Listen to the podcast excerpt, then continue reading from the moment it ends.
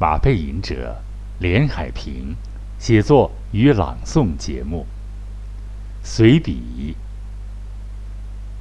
有时，持有的信念，并不等于正确。创作：马背吟者，播音：马背吟者。有时，持有的信念，并不等于正确。啊，很有意思，一看就是心理学题目，来一个啊。啊，很多心理现象是总要遇到啊，所以呢，有时候聊点心理现象，可能对朋友们、听众朋友们啊是大有裨益的吧？前且这么说吧，因为我忽然遇到这个概念啊，就是。有人老我自我坚持的东西，你看旁边旁观者清啊，有时坚持的东西非常谬误啊。所以在自我、本我、超我这个这个几个范围内打转的时候，这个本我能量、超我能量往往就不如自我那么顽顽皮吧，那么顽强啊，坚持。我最近一直在读这个茨威格，茨威格其实严格说起来，他是个心理学的一个作家啊，大量的内心的独白、内心感感悟的东西。他的书中出现“自我”这个词，据说他跟弗洛伊德还是很好的朋友啊。咱们咱们不是那个年代的人啊，他是，哎呀，说远一点啊，就是好几个我我枕边啊。放了好几个作家的书，啊，也有中国古代的，但是他们有共同的一个特点，就是过早的选择了，是吧？告别，啊，决绝的告别，这很，这是什么现象？有待研究，可能是他达到了一种一种境界吧。这个不支持啊，我还是要，无论怎样要。我记得那个我朗诵过一个一个跟美国的留学生一个学生分享一个叫什么什么谁写的什么我忘了名字，但是题目很有意思，活在珍贵的人间啊，这题目非常有意思。回来啊，所有的信念并不一定正确，啊，云哲认为啊，在普通心理学意义上给信念。也要来一个一分为二，带上了负面的、贬义的标签。首先呢，信念并不等于理想。日常生活中的信念是一种经常坚持的意愿，极易跑偏啊，这容易弄弄的，哎。走的一个死胡同，像过去一句话啊，钻了牛角尖了。这个一般心重啊，都容易钻牛角尖啊。马斌者可能也算一个半拉心重，有时候不该开朗时开朗，有时候不该心重时心重，这也是个不能克服的一个自我的一个一个敏感吧，或者是一个缺憾吧。马明者，马明者认为呢，现代社会的个人封闭状态，往往啊，现在有这个很多是不像过去哈，大家一块儿这那，现在是一一楼里就一户两户见了面，根本就没有什么热热闹闹的过去串串门啊。现在这疫情也不不提倡串门啊，过去说这现象。现在啊，现代社会呢，就是半封闭啊，就封闭起来了，往往会产生以自我为中心的若干群体，就像前面提到过的，过于看重自己的那些人一样。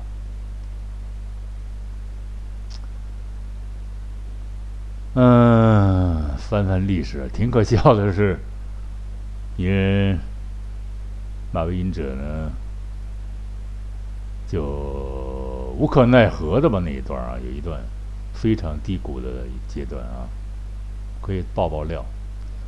马背隐者呢，就出任过某某非常著名的广告公司总经理啊。当时呢，就特别看重自己啊，啊，也觉得自己是很很不得了嘛，当总大老板了，当当当时分不清这老板和总经理，执行的和这个这个大股东的这个概念，操纵的是人家一个在海南的一个啊一个公司的一个一个一个小老头，说小老头是个儿不高。秃着脑袋，一天到晚眼睛转着，倍儿机灵的一个东西啊！他蒙了几大单子啊，我来当执行的这个总经理。当时我进入办公室呢，我就希望这个我进入公司的办公间，我就认为员工呢应该站起来，就说啊，连总好，站那。可是。除了个别女士外，一般人一般都无人理我，而且都假装啊忙啊，假装干自己的事情，都装出非常忙碌的样子。后来，我就让办公室主任来一个规定：见总经理一定且必须站起来问好。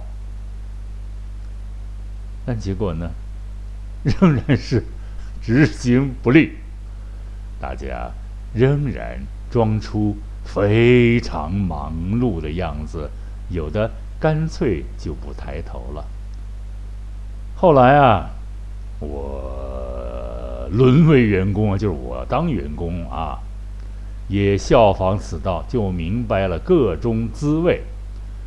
我打工。我并不矮谁三分，这也是当年那些员工持有的内心独白吧。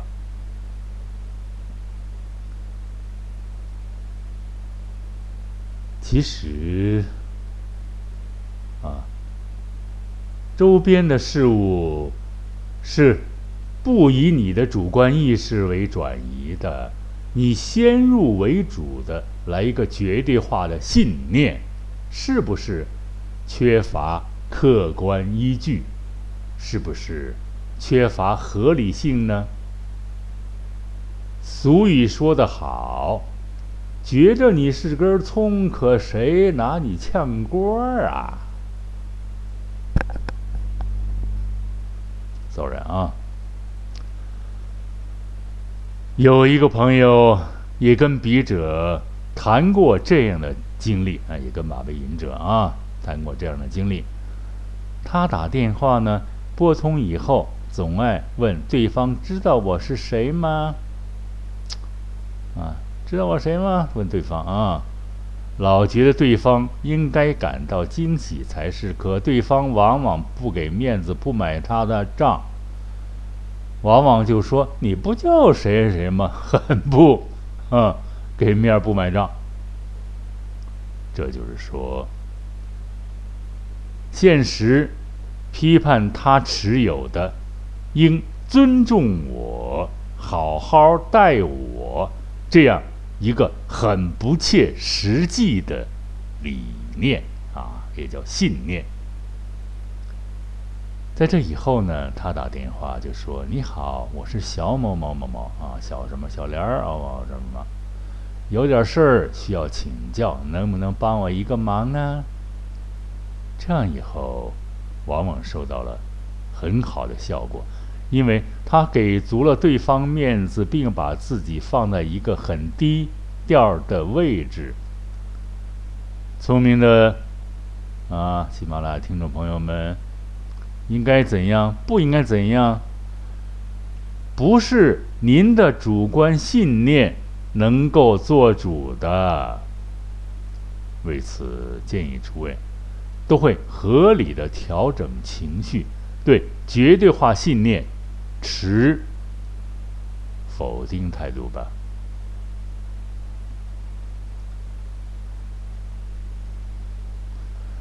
其实啊，还有一个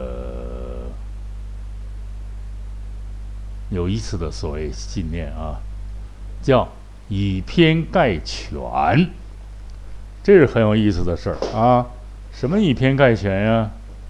就是我拿这个个别来代替一般啊，来代替这个所有的东西。你因为你站在一个位置，你是有角度的。你在某在社会上，你是有一定角度，你不是站在一个俯瞰的角度，而是你在某局限性的。啊，一只角度啊，来观察事物，来看问题的，所以呢，你可能就是会有个术语叫什么呀？以偏概全啊，这是一个很有意思的一个一个所谓信念，咱们要琢磨一下啊，攻其一点。不及其余，要么一无是处，要么全是优点。这里要提一句老话叫做“对事不对人”。后者既有情感，又有不做过分的概括性的推断。人。无完人，金无足赤，道理都懂，但遇事或做起事来还是犯晕。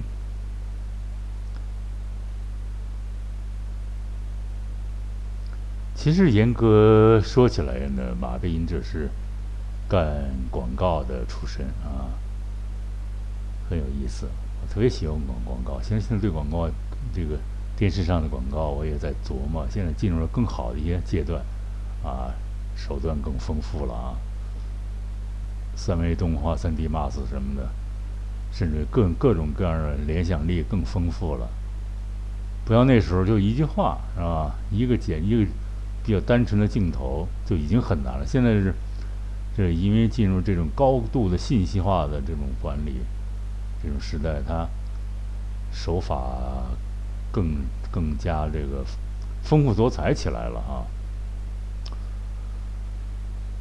我是呢这个干广告出身，深知以偏概全即接近失败的边缘。怎么为什么这么说呢？因为广告创意有时候呢，哎，要反其道而行之。才有胜出的可能，但是广告公司有有比稿啊，争这个广告的，看谁能够真正的这个创意能够确实一语中的的创意很难的啊，非常难。现在广告界明朗了，就谁的谁的事儿谁的事儿已经明朗化了啊。过去在切豆腐时候还有点竞争力，现在。不存在竞争力了，就不说了。这是另外一个领域，以后再说啊。嗯，这有一个例子啊，有一个苹果的例子案例啊，广告案例。某果园苹果收下来以后，发现有虫眼，于是经营者崩溃了，认为。即将赔本，但某广告商啊，恰恰是个高人，恰恰发现了一个最简单的真理，纠正了普遍的以偏概全的认识，反而把苹果卖出去了。这是很著名的一个广告例子啊，实际上很著名的。很简单，内在广告指出。个别一两个重演证明，百分百苹果没喷农药，绿色天然好味道。你看，不让个别的现象的迷雾来掩盖事物的本质，就能认清以偏概全信念之谬误矣。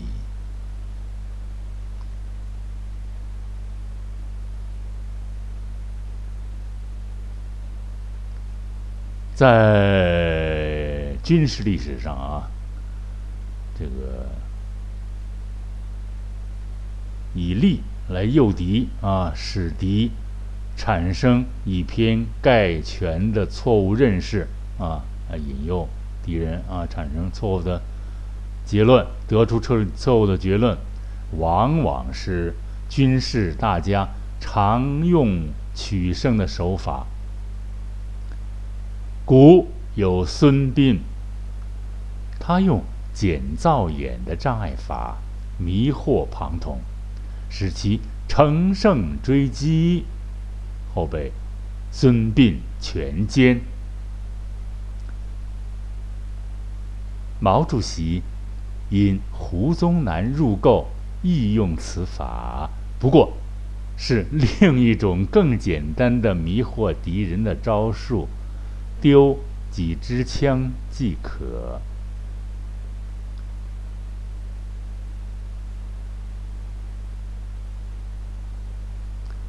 生活中，以偏概全的概念还经常的为商人利用。比如某药啊，过去管的药这个这个审查，有时候个别。纰漏的地方现在比较严格，但是也会出现这样的，在现在有网络啊的宣传啊，比如某药什么百分百疗效啊，专治什么疑难杂症，什么药到病除，说的现说的比这还要妙，反正怎么个说法？现在有各种各样的网络上的术语啊，来蒙这老头老太太啊。马斌者就认识一个做以前啊，这以前啊，一说又有几十年了吧，十多二几二二十多年了吧，做药材，嗯，做药发财的大亨，我还专门从北京驱车去看他啊，一个四川的一个小个头啊，他神秘兮兮的告诉我。做药就是玩概念，广告就是打擦边球，既不出事又能卖货。因为我们的广告创意太实、太客观、太艺术，那位仁兄连仔细看一下都没有耐心，就把顺手就把文案扔到一边。为什么？没为他吹牛啊！现在的中老年群体经常被蒙啊，那就是因为啊老实巴交的持有百分百的信念啊，各种诈骗啊，让一听就上当了，认为是真的啊，百分之百的相信，让人家用过分概括化的概念给。忽悠了。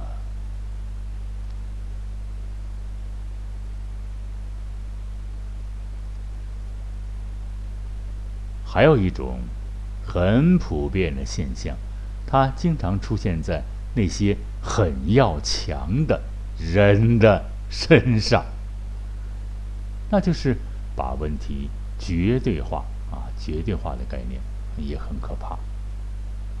有时候我老我老说释然是多有意思，叭全放弃。有时候揪住一个事儿思考不清，干脆没能力思考就放弃。比如这个释然心理我反复运用，百用不爽。甭管遇到多大悲剧、多大喜剧、多大缠绕、多大琐碎的啊，令人恶心的啊，或者是令人嗯百思不得其解，让人。我觉得龌龊不堪，都能闻到其腥臭味的那些事物，啊，要只能采取放弃，用释然这样一个心理状态来取胜。这是我的心得，可能大家都比我强啊，都会用各种各样的心理技术。刚才说到哪儿了？说这个决电话啊，我认识一个朋友，很很有名，咱不提了啊。就是把问题解决话，他认为一两次的失败就是一无是处，就糟糕透顶啊，糟糕至极呀啊！有心理学，咱们讲了多少个来着？有十几个啊，什么糟糕至极，什么什么啊，什么灰飞即白，反正是很一很一大多，现在想一下想不起来啊。因为业务需要呢，我也是一个很好的一个马术爱好者吧，我就认识一个非常优秀的骑手，名字咱不提了，非常好一个朋友。他连续的在速度赛上啊，在这障碍障碍赛，越呢拿拿冠军。障碍赛大家知道，各种各样障碍罚用罚分的方法啊。当时这样他有一个结结巴巴的一个一个，也很著名，我不提他名字啊。有一次在在马协的一个酒会上，他遇到了我，说：“你的那个声色犬马那节目应该做了，我听那个样稿，你那个那小样不错呀，做了吗？”我说：“哎呀，I'm sorry，说流产了啊，没钱儿，做不下去。”那那挺遗憾的。他说：“那你现在你做什么呢？”我呢，无言以对啊。大家琢磨琢磨，什么意思呢？啊，无言以对。回来啊，说这个骑手，就持有不能失败的信念。但有一次赛事，有一次赛事啊，有一次赛事，这地儿绕口。赛事，现在听很多演员说说这这个柴那财啊，不分了，分不出来柴。钢柴啊，什么，反正很多特别逗、特别好的演员，突然冒出这样一个东西啊，露馅了。这还是这个语言，这个汉语拼音不及格啊！这要在广院一听，这肯定是狠狠的扣分了。这个柴呀、滋啊、滋丝、之诗前后鼻韵不分。现在有个非常著名的歌唱家也是，我给他。说过好几次，这个他是很难分。后来很很多人给我给我辩护，他说哪儿哪儿人，他肯定就是这样。我说无论哪儿人，你你要如果你要说，比如你要说英语，你带着口音或者某地方发的不对，那也是不行的。说远了啊。这个棋手呢，但是有一次赛事没拿到名次，就觉得没面子，好像天塌地陷了一样。于是呢，他就发狠啊，发狠的练习，发誓要在下一次障碍，你看这字儿又是出问题了啊！障碍赛，障碍，障碍赛，啊，这个之昂障呃爱爱爱那呃不发啊，留位置，赛 i，，你看刚才你看就容易出现这样的发音方面的问问题啊。所以发音有时候很有意思，哪哪哪个音啊，你连起来它就会出现问题。这倒这个倒倒半算倒腾不清啊，所以经常练习。毛主席不说语言这东西非下苦功不可啊。怎么老跑题啊，回来啊，因为我不愿说下一个事实，他就没面子，好像天塌地陷了一样，于是发狠练习，发誓要在下一次障碍赛上拿到名次。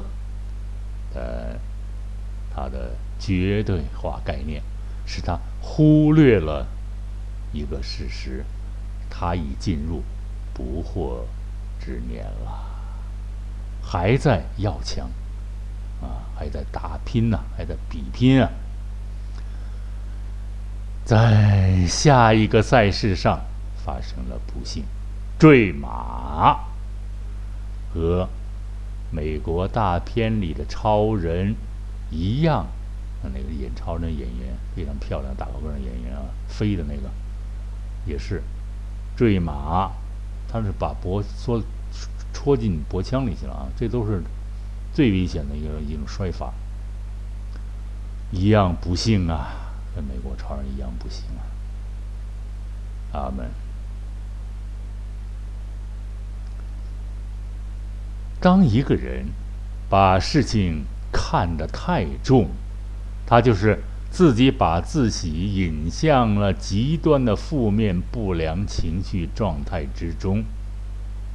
中国有句老话：“没有过不去的坎儿，没有过不去的火焰山。”火焰山啊，读起来火焰山。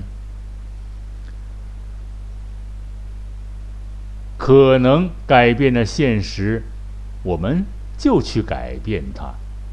如果我们不可能改变的现实呢，则要学会在这种环境、这种状况下继续生活下去啊。聊长了啊，对不起啊。好，尊敬的听众朋友们，马背吟者写作与朗诵广播节目今天就播到这里了。在这里，再一次的感谢广大尊贵的喜马拉雅的朋友和可爱的听众朋友们啊！喜马拉雅等做了很多事儿，现在加了个小条啊，希望大家能够多点击转发啊，送马背吟者。